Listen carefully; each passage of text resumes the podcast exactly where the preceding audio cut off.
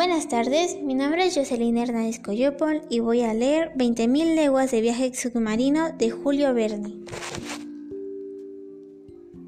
1. Un escollo fugaz.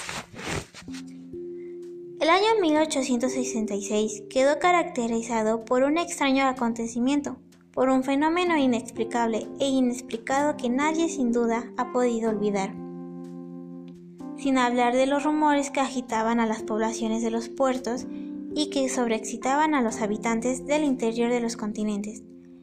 El misterioso fenómeno suscitó un particular emocionante entre los hombres del mar, negociantes, armadores, capitanes de barco y másteres de Europa y de América, oficiales de la Marina de Guerra y de todos los países, y tras ellos los gobiernos de diferentes estados de los continentes, manifestaron la mayor preocupación por el hecho. Desde hacía algún tiempo, en efecto, varios barcos habían encontrado en sus derroteros con una cosa enorme, con un objeto largo, fosforescente en ocasiones, infinitamente más grande y más rápido que una ballena.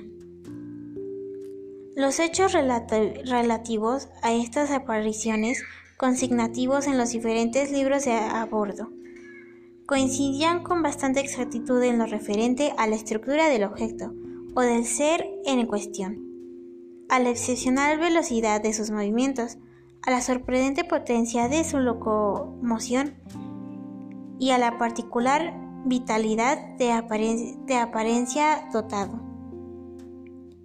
De tratarse de un cetáceo, superaba en volumen a todos cuantos especímenes de este género habían clasificado la ciencia hasta entonces, ni Cuvier ni la Cepit hubieran admirado la existencia de tal monstruo, a menos de haberlo visto con sus propios ojos de sabios.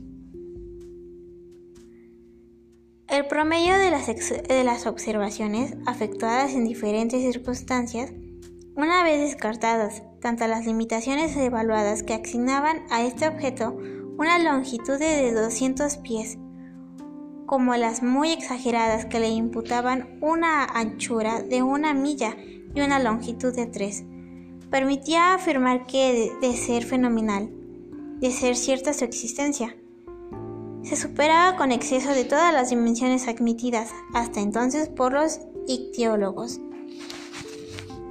Esta fue la, la primera parte sobre 20.000 leguas y en un viaje submarino. Y pues espero que les hubiera gustado. Gracias.